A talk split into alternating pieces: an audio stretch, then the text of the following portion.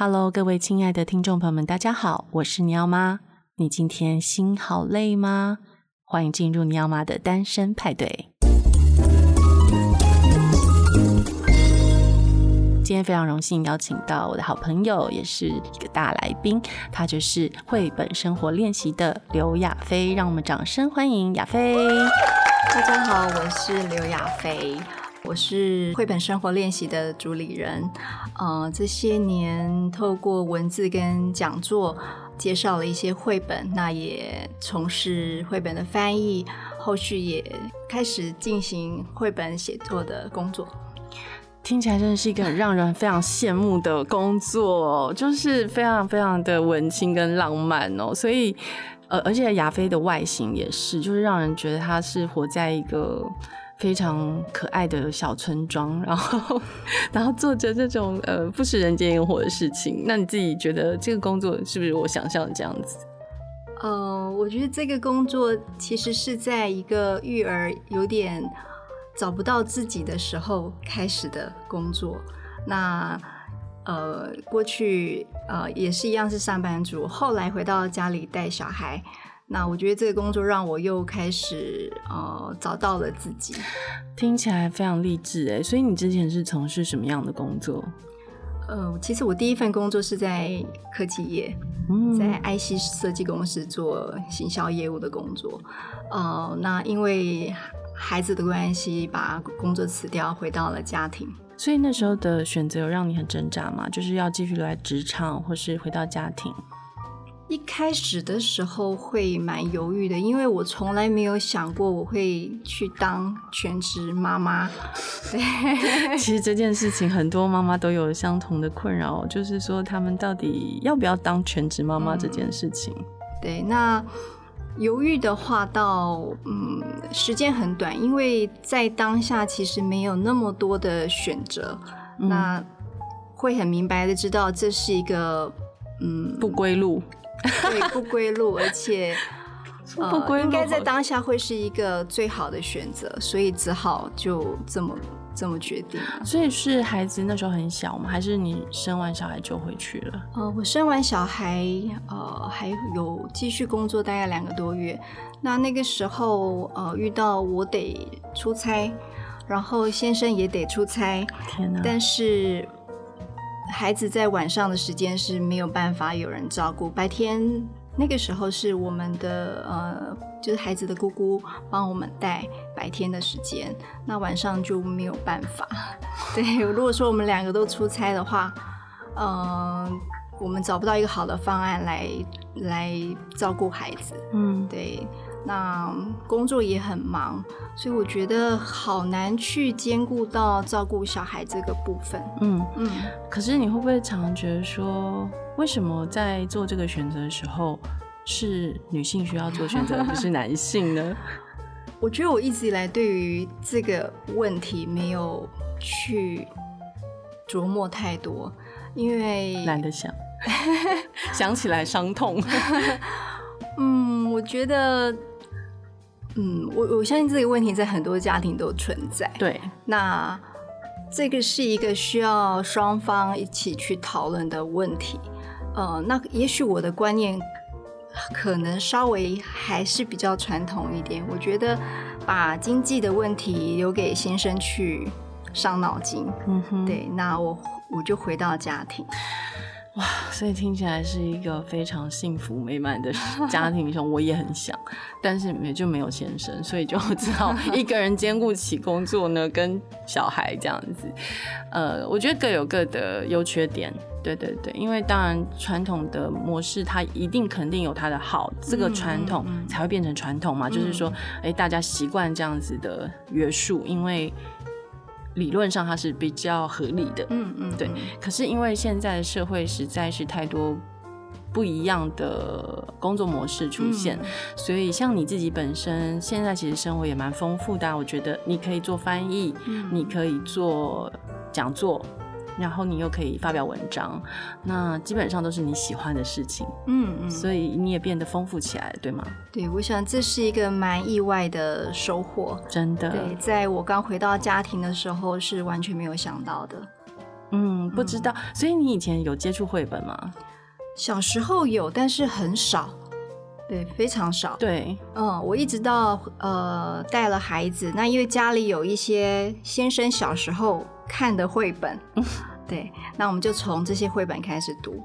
所以你先生家里是有绘本，对，好奇妙的世界。所以是他爸爸妈妈的百科全书，嗯嗯嗯，百科全书就算是科普类的。对，然后有汉生 那个年代出的汉生，真的是我们这个年代共有的记忆哦。所以其实这些妈妈还是会。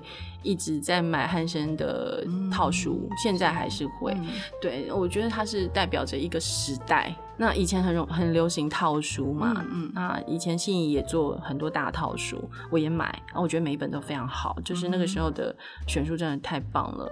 视听图书之旅，大家我觉得一定 一定可以买那个系列的绘本，因为每一本我都觉得非常精彩，然后到现在都没有后悔过。每一本都还好好的在我的书架上，舍不得借给任何人 哦，因为它代表着我跟尼奥的一个相相处的一个精华的时代。就是说那几几年，我们就是大量的共读绘本。呃，在他小学之前，我们已经超过一万本的中英文绘本的量，所以它代表着一个我们非常亲密的时光。所以它不只是。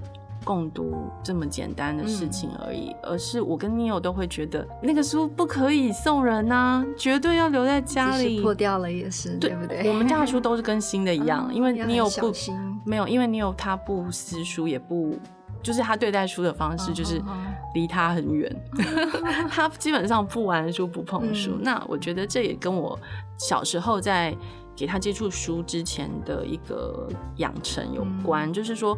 第一，我是觉得家长不要买玩具书，嗯嗯，也不要买布书，因为基本上它就不是纸本，嗯、所以孩子们在一开始接触的时候会把它当成玩具，哦，就开始没有那么温柔的对待它，对，就会把它当玩具，所以他对书的认知就是，哎、欸，它也是一种玩具的时候，嗯、那你就很难去说，啊，我孩子会撕书，哎，怎么办？他都不做好，嗯嗯嗯，因为他把它当成是玩具啊。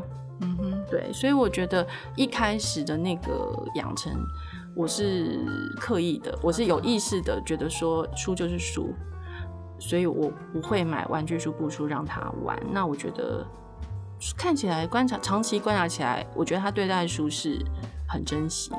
嗯，对对 对，我觉得孩子也不是说不懂，说那个东西会破。嗯要教育他们，所以我们家的书状况都超好，都跟新的一样，真的。嗯，有时候弄坏都是我弄坏的，不小心，就是翻的很用力，这样把它翻坏。所以像你们家现在藏书量应该也很惊人吧？呃，我也没有去算过，但是我们七月份刚搬家，我觉得好辛苦哦，要搬书。对对对，那所以大概你们是怎么搬？哦，uh, 我们就是整理在箱子里，请搬家公司搬。好可怜，搬家公司人比较辛苦吧？我 我一直很害怕那几位大哥会那个搬的很不开心，对，因为都好重。我们自己在挪动那些箱子的时候，都觉得好重哦。所以你当时你你还记得你们呃第一次接触绘本是哪一本书吗？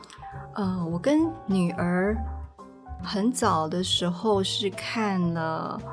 啊，林明子的那一系列的书，嗯、很棒啊，我们都很喜欢。今天是什么日子？嗯，对，这本书，我觉得，呃，给我们彼此的呃互动上面的影响很深刻，因为它就是以家庭为主，那孩子去记得父母亲一个重要的节日，那他用一个很。很俏皮的方式去提醒父母亲，那在那一天整个呃发生的过程里面，我觉得都非常的温馨。这也让孩子去感觉到，哎，家庭是什么样子的，呃，相处的感觉，不只是父母亲可以给他惊喜跟温暖，他也可以呃以他小小的心意去温暖。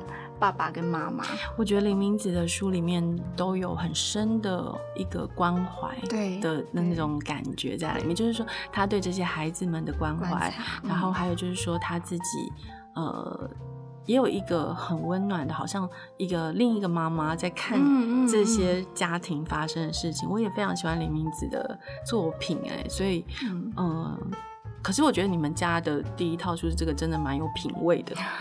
我觉得这刚好，它就放在书架上，嗯嗯，就我先生小时候看的书，好厉害哦。所以，呃，你之前念呃行销嘛，在英国，对，对，要不要聊聊那个那个过程？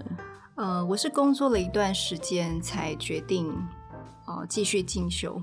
那因为我一直很喜欢行销的工作，所以呃，结束台湾这边的工作之后，我就在英国念了 marketing。嗯、呃，那那个时候我其实是在很北边，在苏格兰啊，在苏格兰，好好 好浪漫的一个地方哎，那边。那呃，我念书的地方就是《英雄本色》。拍片的，My God，那个场，那个学校的校园里头，对，那那个时候会选这个地方，也是因为，呃，我我希望可以回到一个，嗯，不是那么都市的地方。那刚好这个学校它的 marketing 是结合，呃，他会找一些业主来搭配，嗯，所以是比较务实。比较实务性的研究，嗯，嗯，对，那那个时候就蛮顺利的申请到我想要的学校跟科系，好优秀哎，就是我觉得这种历程都是人生可遇不可求的，对对，那所以你自己会很怀念在英国的时光吗？哦，对，我有时候现在想起来会觉得好像做了一场梦，因为跟现在的生活的感觉是很很不一样的哦。所以你自己会希望孩子们未来也可以到国外去走一走、看一看、读书？呃，如果有机会的话，但我觉得这就看小朋友自己的他心智发展的状况啊，念书的状况。对，嗯、倒没有觉得一定一定得做这件事情。嗯、那如果可以的话，也很好。所以你你跟孩子们共读造成影响的第一套是《李明子》，那。你还记得你第一次觉得说，哎，好想问为这本书写一篇文章的是哪一本书吗？哦，我印象中还有呃安东尼布朗的的书，对，那有一本是你看我有什么，嗯，对，那因为安东尼布朗他画风是很非常写，呃，他算是。怎么说呢？不是那么，他是写实的技法，但是他画的是有点呃嘲讽式的，嘲讽我们这些人类。对对对对，所以呃，这也颠覆了我对当时候嗯、呃、对于绘本认识的还不是那么多，所以呃，对于自己的观念是没有，他是蛮颠覆我的认知的。没错，对。那包含像荒井良二，嗯嗯嗯，他的画风，我觉得在一开始还不懂得欣赏的时候，嗯，是比较不会直接去接触到这样子的作品。嗯、但是呃，慢慢的去阅读，然后去了解这一位作家之后，才发现其实他的画是那么有有张力。嗯，对。那他可能不完全符合我们以为很漂亮的。那种风格，跟线条、轮廓，但是他是用一种很有生命力的方式在在作画。对，所以像你自己怎么做研究的呢？嗯，我觉得不敢说是做研究，我我觉得我自己一直都维持在一种，我就是一个读者，那我去看我想看的东西，嗯、那从我想看的东西再延伸，嗯，我可能不是那么理解的那一部分，那我觉得都是一路一路推敲。从熟悉的到不熟悉的，从原本喜欢的到去打破那个界限，去找到我原从我不是那么理解的那个部分，去发现我觉得很惊喜的部分。嗯嗯嗯，所以你会依从这个作者的脉络去找资料吗？嗯、对不对？呃，会，这个也是会的。嗯嗯，对。那有时候是从书延伸到不同的书。那你有有同一个主题到不同的书？这样。那你有没有看过真的觉得很难的书？就是啊，这本我真的看不懂。嗯，我一时之间好像都看懂啊，好优秀。我想应该是有，但是一时之间想不起来，想不起那个名字。嗯，对，因为有一些绘本其实它真的蛮难的，就是说你好像没有办法瞬间就 catch 到他的他想要传达的东西。那我觉得对台湾读者来讲。呃，绘本其实还是一个蛮陌生的东西。我觉得，就是你没有孩子的时候，你基本上很少人会去买绘本的。那有孩子之后，大部分也是有一些特殊需求而去采购绘本，比较少说，哎、欸，我就是今天想来逛逛绘本区，然后就买个几本绘本，这个预算可能就不会落在这里。大家可能还是比较倾向于。呃，就是文字书类，然后成人书，或者是说小朋友的话，就大概会买一些桥梁书，或者是呃，可以学习某一些价值观，比如说分享啦，或者是呃，怕黑、勇敢，就是 something like that，嗯，就是这类的东西，可能家长比较会买单。那我也想听听说，你有没有给家长一些嗯。建议啊，就是说你自己平常在选书的时候，大概会倾向于哪一种书？我自己的话，其实就是嗯，很简单的，就是到了书店，然后我去读一读现在台面上我看到的、架上看得到的这些书，然后从这些书里面去挑选，我觉得嗯。呃，我喜欢的那个部分。那因为我觉得大量的去看书店里头的书，其实就可以去找到你喜欢跟呃你可能不那么欣赏的风格。但是要让自己去呃试着去看那些你还不理解的那些书，对，那从中找到一些共鸣。那其实像我在讲座里头，我有时候也跟与会的朋友分享。我觉得读书其实是一个蛮私人的事情，是对，呃，不见得需要看推荐文，也不见得一定要呃透过讲座去认识一本书。我觉得这种喜欢是你花时间读了，那你跟他有一些生活上的经验的交集跟连接，我觉得那就是一本对你有意义的书。没错，其实我觉得绘本跟其他的出版物比较不一样的，就是说它可能在静态的纸本书里面，它算是一个很动态的东西。嗯，嗯，对，那因为它有一个对，因为它是有一个脚本，嗯，你必须画先放先画好分镜，然后再去做这个故事的创作。嗯，然后故事必须保留一些给文呃图像去做表现，图像也必须去呼应到这个文字的呃说明啊，所以他们是互为互补的东西，所以在。在读这个小小的神奇的三十二页呢，嗯、其实，在我们的内心里面，它就如同上演了一部电影一样。嗯、然后我们好像就是，它会不知道为什么，就是会呼应到我们的人生诶，人生故事的每一个阶段，每一个好的作品，其实每一个阶段去读它都有不同的滋味。对，而且我觉得绘本在家庭里头会是一个很好的桥梁，不止跟小孩，还有跟先生、先生跟朋友，嗯，对。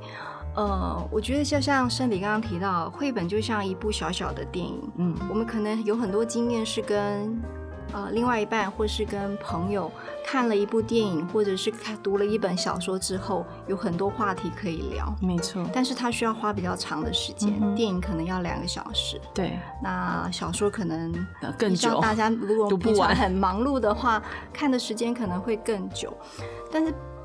绘本就神奇的三十二页，只要稍微花一点时间，我们可以一起把它读完，而且它会有跟电影一样的的作用，就是它会引起共鸣。是对，像我跟我先生，我曾经介绍他很早的时候，我请他看那个陈志勇的《夏天的规则》。嗯嗯，对，那他看完有一种全身起鸡皮疙瘩的感觉。那我觉得他是从这一本书去感受到我从绘本里感受到的那个力量，而且他读过一次之后，在我再告诉他我自己读的的感觉，我觉得他的那个感受是很很强烈的。对，我觉得我们看的绘本，其实也跟我们一起看了一部电影，同样的可以找到可以聊的话题。但我觉得男性真的比较少接触 图画书这种东西耶，他们不知道为什么好像很排斥，大部分的爸爸们都很排斥啦，所以我觉得你老公是特别优秀。我先生他也会陪小孩读，只是时间上可能没有那么多。那他自己也阅读，所以他并不排斥读绘本或是读。对对对，他其实就是阅读的一种形式嘛。那我觉得他的接受度算是很高的耶。嗯嗯嗯，对，我觉得这一点倒是呃很幸运。对又幸运了，亚飞人生充满幸运。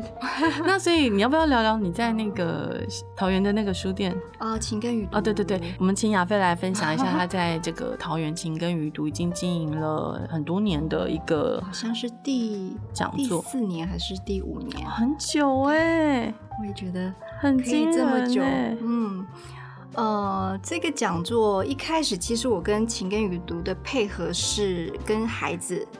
读故事，念故故事活动吗？对，对，一开始是对孩子。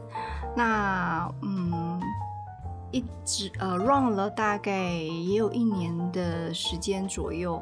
呃，因为我在准备跟孩子的活动的时候，我还是会去读一些我我想要的讯息，关于这一本绘本，然后作者，我发现每个月都在整理很多的资料。嗯，那我觉得这些资料。我好希望有机会跟大人分享，嗯，所以我就跟书店的主人玉穗提说，那我们是不是有机会可以把这样的活动变成是跟大人来分享绘本？嗯，嗯，那所以每个月的绘本分享会是这么来的，很厉害，我真的觉得很厉害，因为其实。呃，如果有去过晴耕雨读的读者，你们应该知道它的地点非常的偏远，嗯、不是一个很容易到达的地方。可是每一次的讲座都这么踊跃，然后可以持续下去这么多年，我觉得这是很不容易的事情。呃，我也很谢谢很多出版社的支持，那大家愿意呃每个月提供新的书讯，让我先了解书。而且也没有给我压力，是不是一定要选他们的书？那我确实就是依照我自己喜欢的书做挑选跟分享。嗯，呃，那就像刚刚有提到了，我觉得分享的嗯面向，我我一直希望是我把我跟这本书的关系，嗯，跟交集，呃，做一个分享。那我我也希望与会的朋友，其实也可以在书里头找到他跟这些书的呃生命的那种重叠性。没错，没错，我觉得非常重要。所以其实呃，绘本可能超过大家的想象哎，嗯、我觉得，因为它不要被视为纯粹就是功能性的用书哦。很多妈妈们，真的我认识身边大部分妈妈们，在孩子上小学之后。就几乎不看绘本了，就说哦，我家小孩现在不需要看绘本了。嗯、我每次听到这样的话，我都 为所有的绘本宝宝们哭泣，说你们来快点来看我啊，因为、嗯、因为你们也可以看呢、啊，不是小孩子看不看你们就不买，是不是？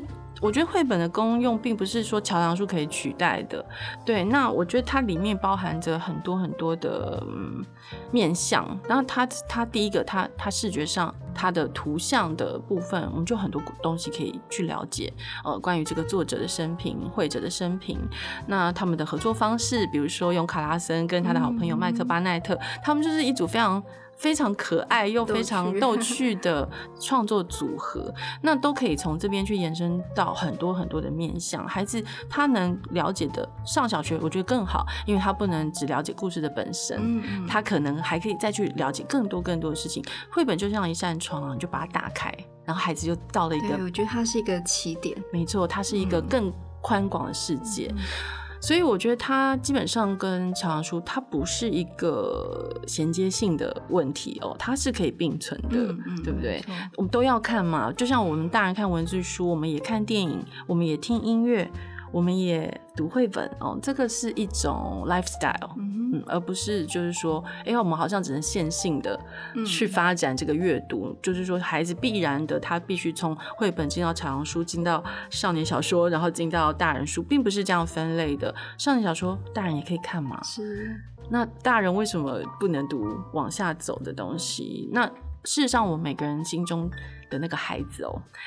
其实，在我们这个年代，我必须实话实说，就是我觉得我们这个年代的女性，其实都没有被好好的爱护、呵护。嗯、我们被赋予很多的嗯社会期望是，然后原生家庭也不见得给你想要的那种爱的方式，至少不像我们现在对我们的孩子。嗯可能那个排序，生命的排序是不同的。上一代的家长，可能他们更重视的是说，哎，我们要怎么样给孩子一个好的经济环境，嗯、而不是给他一个好的家庭的关系、亲子的对一个关系。可是我们这一代的家长，我们很重视这个了，所以我们都愿意就是说，哎，放下工作，我们就全心的来陪孩子。像我当也当了三年的全职妈妈，所以。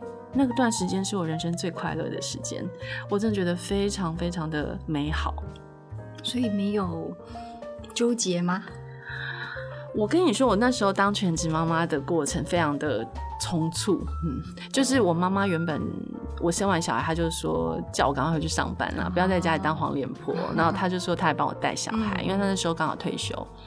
然后她就带了几个月，然后我每天都回去妈妈家看。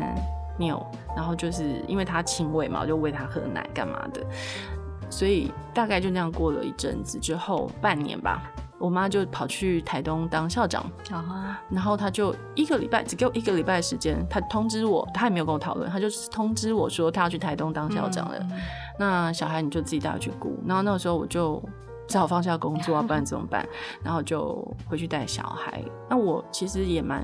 兴奋就是我有这个机会可以去照顾他，嗯、然后每天跟他在一起，那是我最喜欢、最想要的事情。到现在还是一样，每一天我最喜欢的就是我们睡前会抱在一起看美剧啊，嗯、或者是看看呃电影。我们我们每个礼拜都有一个 movie time，就是我们两个会一起看电影，嗯、然后我们会无止境的对话，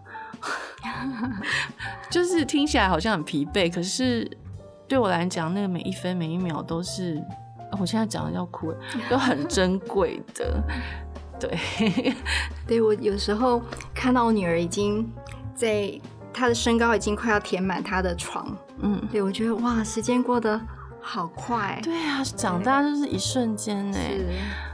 然后我就想说，哇塞，这个十一年，仿佛就像。一天的事情而已，他就他就有时候好像做了一场梦，对，一场梦，然后他就变得好大了，嗯、然后他就就会变得好好懂事，然后了解好多的事情哦，然后往往往就是超乎我们对他的期待或者是想象。那因为我自己对我儿子是没有任何期待，零，因为他太太太太奇妙的一个人，所以我对他。没有期待，因为他第一是他跟我性别不同，我基本上不了解这个生物。然后二来是说他雅斯伯格，他太奇怪了。对，就是说我只能观察他，那我我没有办法教给他什么，我的智慧也没有他好，接受的讯息也没有他多，头脑也没有他好，所以我从来不认为我可以教他什么。我觉得是很嗯很难做到的一个部分，因为。呃，其实观察小孩真的是大人很需要、很需要学习的一件事情，因为有时候我们都忘记他是一个这么每一个生命是这么特别的一个个体。对对，然后我们真的忘记，就是我们的责任并不是去引导他，而是观察他的发展。我觉得很重要的是陪伴跟、嗯、跟这个关系，嗯、就是说。